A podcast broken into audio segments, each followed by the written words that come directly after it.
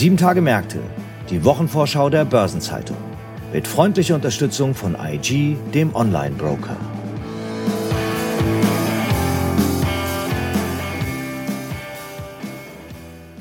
Herzlich willkommen zu einer neuen Episode von Sieben Tage Märkte, der Wochenvorschau der Börsenzeitung. Heute ist Freitag, der 17. Februar und in der kommenden Woche stehen weiter die Jahresbilanzen der Unternehmen im Fokus der Finanzmärkte. Wir beschäftigen uns heute insbesondere mit den Zahlenvorlagen von Fresenius, Munich Re und Deutsche Telekom, die allesamt für die bevorstehende achte Kalenderwoche vorgesehen sind. Unser Hauptaugenmerk richten wir jedoch auf den Konsum in den USA und den Einzelhandel dort, denn es steht die Veröffentlichung der Zahlenwerke von unter anderem Walmart sowie Home Depot an.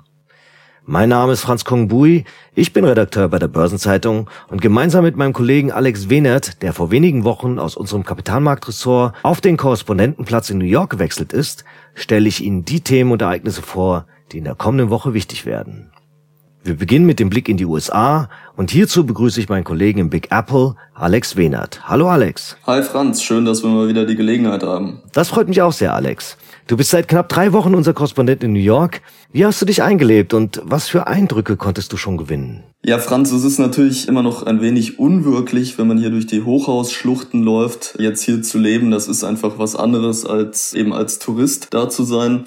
Beruflich war natürlich äh, gleich viel los. Ich bin ja noch mitten in der Berichtssaison gestartet und privat gibt's natürlich rund um den Umzug auch noch das ein oder andere zu organisieren. Allerdings, die New Yorker machen es einem recht leicht, sich einzuleben. Und äh, mit dem Super Bowl äh, stand ja auch gleich ein sportliches Großereignis an, in dessen Rahmen man ja auch in der Kneipe etc dann doch Kontakte knüpfen konnte. Ja, wo du den Super Bowl gerade erwähnst, ich habe ja irgendwo gelesen, dass es in diesem Jahr in den Spielpausen kaum noch Werbespots für Kryptofirmen gab. Hast du das auch so wahrgenommen und was sagt uns das mit Blick auf die Entwicklung im Kryptobereich? Ja, das ist mir auch aufgefallen. Es gab, glaube ich, noch einen Spot für äh, ein kryptobasiertes Spiel, ansonsten nichts. Und das ist natürlich ein sehr starker Kontrast zum Vorjahr, als der Super Bowl ja als Crypto Bowl bezeichnet wurde, weil dort so viele Digital Assets Dienstleister Werbung für sich gemacht haben. Diese Entwicklung, dass es in diesem Jahr weniger ist, hat logischerweise mit der Krise zu tun, die das Digital äh, Asset Segment in den vergangenen äh, Monaten durchlebt hat, mit dem Crash des Stablecoins Terra USD im Frühjahr 2022 und dann der viel beachteten Insolvenz der Kryptobörse FTX im November, die dann ja auch weitere Marktverwerfungen nach sich gezogen hat. Einerseits ist die Liquiditätssituation äh, ziemlich angespannt. Ähm, das macht es nicht leicht, Geld für teure Super Bowl-Werbespots auszugeben. Andererseits dürfte da bei dem einen oder anderen Kryptodienstleister vielleicht auch die Bereitschaft nicht mehr so hoch sein, da noch oder der Wille nicht mehr so hoch sein, äh, da noch auf sich aufmerksam zu machen. Ja, die Werbespots ziehen ja eine Menge Aufmerksamkeit aus sich, die während des Super Bowls ausgestrahlt werden. Die spielen ja auch eine ziemlich wichtige Rolle für Wohl und Wehe der werbetreibenden Industrie insgesamt. Und das führt uns zu unserem eigentlichen Thema, dem US-Konsum und dem Einzelhandel. Auf der Konsumstimmung lastet ja seit nunmehr fast zwei Jahren die hohe Inflation und das sorgt für Druck auf den Einzelhandel. In diesem Umfeld stoßen wir Investoren, die in der kommenden Woche zur Veröffentlichung anstehenden Zahlenwerke von Walmart sowie Home Depot, wie erwähnt, auf noch größeres Interesse als gewöhnlich. Das gilt wohl insbesondere auch für die Ausblicke des jeweiligen Managements. Was ist denn konkret bei Home Depot zu erwarten? Ja, also die Inflation ist da äh, für den Einzelhandel ganz sicher das entscheidende Thema. Die merkt jeder Verbraucher, das merkt man auch beim Super Bowl äh, schauen, wenn man sich in der Kneipe ein Bier bestellt und für ein IPA geht's ab acht Dollar los. Die Frage ist, wie geht's weiter mit der Konsumstimmung? Wie stark wird die dadurch belastet? Die Einzelhandelsumsätze, die am Mittwoch veröffentlicht wurden für Januar, sind überraschend stark ausgefallen. Allerdings im langfristigen Vergleich die Konsumstimmung steht immer noch stark unter Druck, wie du ja auch schon gesagt hast. Bei den Ausblicken stellt sich zum Beispiel für Home Depot die Frage, ob der in Pandemiezeiten begonnene Trend zur Hausumgestaltung, zum Heimwerkern da anhalten wird. Da ist eher Pessimismus angesagt momentan. Die Ausgaben von Hausbesitzern für Renovierungs- und Reparaturarbeiten dürften 2023 noch Rekordniveau erreichen mit 485 Milliarden Dollar. Über dem Vorjahr würde das aber lediglich noch einen Zuwachs um 2,6 Prozent bedeuten und äh, ja 2022 waren die Ausgaben gegenüber 2021 noch um 16,3 Prozent gestiegen. Okay, dann fällt der Zuwachs deutlich geringer aus. Wie kommt es, dass die Steigerung so gering ist? Da ist äh, sicherlich vor allem die restriktive Geldpolitik der Fed in Reaktion eben auf die hohe Inflation zu nennen. Ja, Zinserhöhungen machen den äh, Hauskauf eben weitaus weniger erschwinglich. Ja, und äh, wenn ich als Amerikaner ein Haus kaufe, dann führt mich äh, einer der ersten Wege danach wahrscheinlich zu Home Depot oder einer vergleichbaren Baumarktkette, um mir eben Material für Reparaturen, für Renovierungen zu besorgen. Diese Trips äh, fallen dann eben verstärkt weg und insgesamt die steigenden Kosten für Kreditnehmer macht es natürlich auch für Bestandseigner schwieriger, da Refinanzierungen in Anspruch zu nehmen, um eben Reparaturen oder Renovierungen vornehmen zu können. Und wie wird sich das auf das Ergebnis der Baumarktkette auswirken? Noch dürfte wahrscheinlich der Heimwerkertrend aus Pandemiezeiten da stützend wirken. Zumindest erwarten die vom Datendienstleister Refinitiv befragten Analysten im Konsens eine Gewinnsteigerung um 1,6 Prozent auf 3,28 Dollar pro Aktie. Das natürlich im Vergleich zum Vorjahresquartal. Das ist aber natürlich auch jetzt kein gewaltiger Boom mehr, von dem da zu reden ist. Werfen wir noch einen Blick auf Walmart. Wie ist denn da die Lage? Ja, da ist der Pessimismus sogar ein bisschen größer. Also äh, die Wall Street rechnet da zwar noch mit einem vergleichsweise kräftigen Erlöszuwachs von 4,5 Prozent, aber der Gewinn pro Aktie dürfte laut den Konsensprognosen eben auf 1,49 Dollar zurückgehen. Im Vorjahreszeitraum waren es noch 1,53 Dollar immerhin. Also doch ein eher trübes Bild. Wodurch entsteht dieses trübe Bild? Was sind die Probleme, mit denen Walmart konfrontiert ist? Ja, sicherlich äh, zuvorderst die steigenden Kosten, also steigende Bezugskosten auch für Waren wie Milch oder Tiefkühlkost, die dann dazu auch führen, dass Walmart die Preise erhöhen musste. Zuletzt hat äh, die Supermarktkette Produktanbieter schon davor gewarnt, dass sie eben diese steigenden Bezugskosten und damit einhergehenden Preiserhöhungen nicht mehr mitgehen kann, weil man da eben eine Abwanderung von Kunden auch befürchtet. Und was setzt Walmart dieser Abwanderung der Befürchteten von Kunden entgegen? Ja, zum einen äh, bietet der Konzern halt verstärkt Eigenmarken an, die dann ein bisschen günstiger sind.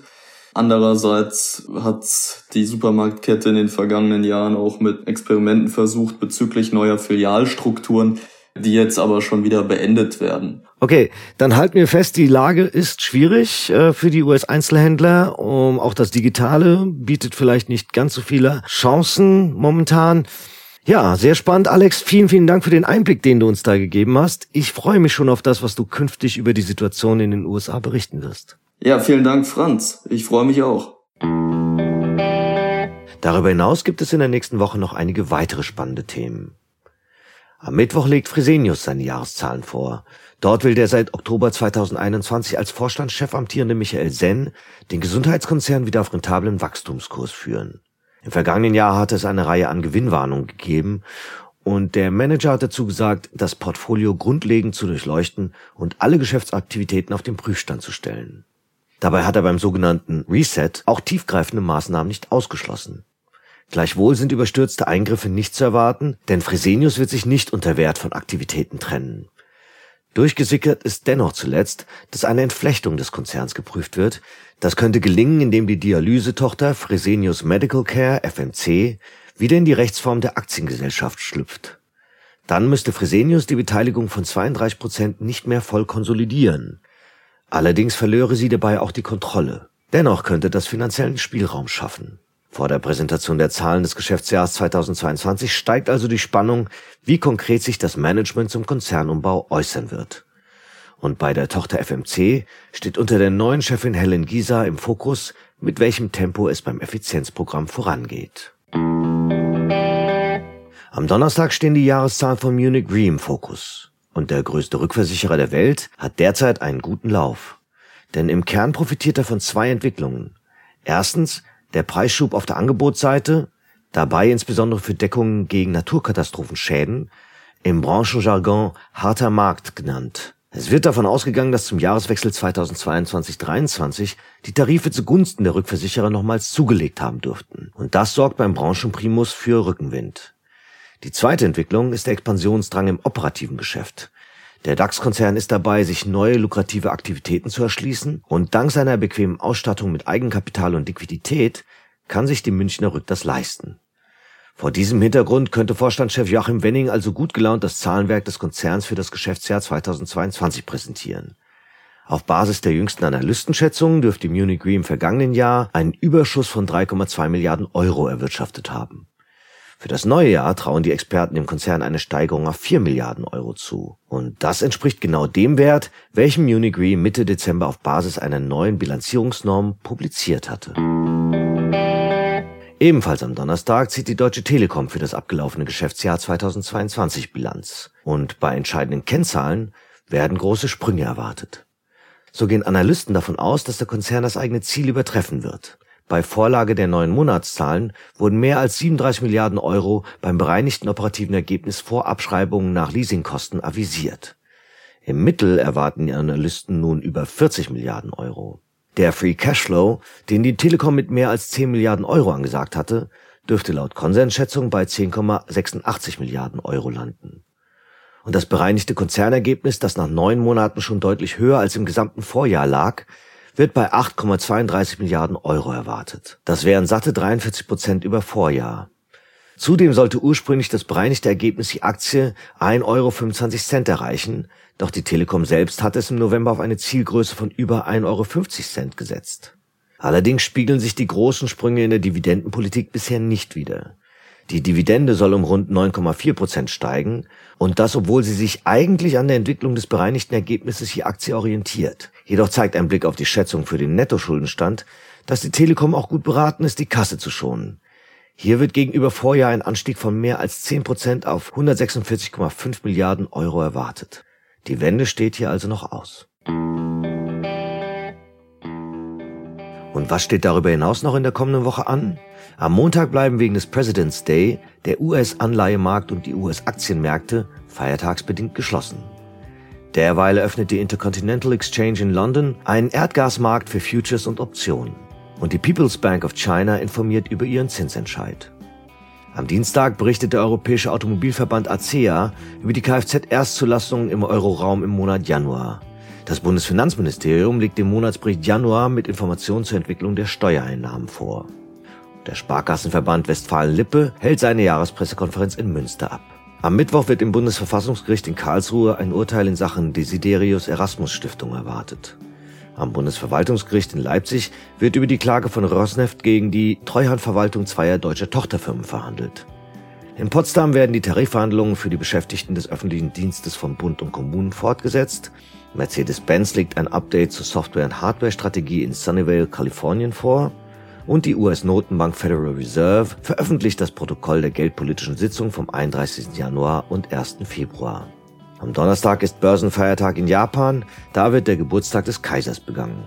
Am Bundesgerichtshof in Karlsruhe steht die Entscheidung zur Schummelsoftware für Computerspieler an.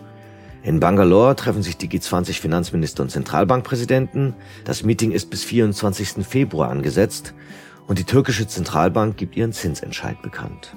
Und zum Wochenabschluss liefert der Europäische Automobilverband ACEA Zahlen zu den Neuzulassungen bei Nutzfahrzeugen im Januar. Der Bundesgerichtshof in Karlsruhe prüft die Frage, brauchen Wohnungseigentümer nach neuem Recht für jede bauliche Veränderung einen Beschluss der Gemeinschaft? Überdies wird die Maastricht-Defizitquote 2022 für Deutschland veröffentlicht und die Ratingagentur Fitch legt die Einstufung für die Niederlande vor, während Moody's über die Ratingergebnisse für Österreich und Schweden informiert und Standard Poor's die Ratings für Nordrhein-Westfalen und Österreich publiziert. Weitere Termine aus Unternehmen, aus Politik und Wirtschaft sowie Updates zu wichtigen Konjunkturindikatoren finden Sie in der Übersicht heute im Finanzmarktkalender der Börsenzeitung oder online unter börsen-zeitung.de slash Finanzmarktkalender. Und dann gibt es in den nächsten Tagen auch ein paar runde Geburtstage zu zelebrieren. 60 Jahre alt werden Burkhard Lohr, Vorstandschef von K&S, Bundesgesundheitsminister Karl Lauterbach, Michael Baumann, Vorstand der Nassauischen Sparkasse, Georg Müller, Vorstandschef von MVV Energie, sowie der ehemalige Schenker CFO Oliver Seidel. Ihren 65. Geburtstag begehen Manfred Döss, Aufsichtsratschef von Audi sowie ehemals Vorstand bei der Porsche SE und der vormalige Vorstand der Frankfurter Sparkasse Altfried Lütgenhaus. 70 Jahre alt werden die wegen Korruption verurteilte ehemalige Staatspräsidentin von Argentinien Christina Kirchner und der ehemalige BASF-Vorstand Stefan Marcinowski. Ihren 75. Geburtstag feiern der ehemalige Billfinger Berger Vorstand Herbert Bodner, der vormalige BP-CEO John Brown und Roland Scharf, ehemals Vorstand der BHF Bank. 80 Jahre alt werden der ehemalige Richter am Bundesverfassungsgericht Paul Kirchhoff sowie Ex-Bundespräsident Horst Köhler, der zuvor auch Präsident des Deutschen Sparkassen- und Giroverbands DSGV war. Und es steht der 85. Geburtstag von Theo Dräger an, ehemals Vorstandschef bei Drägerwerke. Aktuelle Geburtstage und Personalien finden Sie immer auch auf der Personenseite der Börsenzeitung. Es gibt daneben noch weitere beachtenswerte Gedenktage wie der Welttag der sozialen Gerechtigkeit oder der Internationale Tag der Muttersprache. Ein Jahrestag hat jedoch leider eine besondere Tragweite und Aktualität, denn es ist nun ein Jahr her, dass russische Truppen in die benachbarte Ukraine einmarschiert sind. Seitdem herrscht wieder Krieg in Europa. Und zum Schluss noch ein paar Hinweise in eigener Sache. In der Sonnabendausgabe der Börsenzeitung finden Sie wie stets die Spezialthemaseite Recht und Kapitalmarkt. Und am Donnerstag erscheint eine neue Folge von Nachhaltiges Investieren, unserem Podcast rund um Sustainable Finance. Darin spricht Kathleen Blöcker, Partnerin bei der Kanzlei Hogan Lovells und dort Leiterin des Bereichs Banken, unter anderem darüber, wie weit heute grüne Unternehmensfinanzierung geht. Und damit sind wir am Ende dieser Episode angelangt. Redaktionsschluss für diese Ausgabe war Donnerstag, 16. Februar, 18 Uhr. Eine Gesamtübersicht über Konjunktur- und Unternehmenstermine finden Sie in unserem Terminbereich unter börsen-zeitung.de slash Termine. Alle genannten Links sind mitsamt weiteren Informationen in den Shownotes zu dieser Folge aufgeführt. Ich wünsche Ihnen einen angenehmen Wochenabschluss und gute Erholung am bevorstehenden Wochenende. Alles Gute.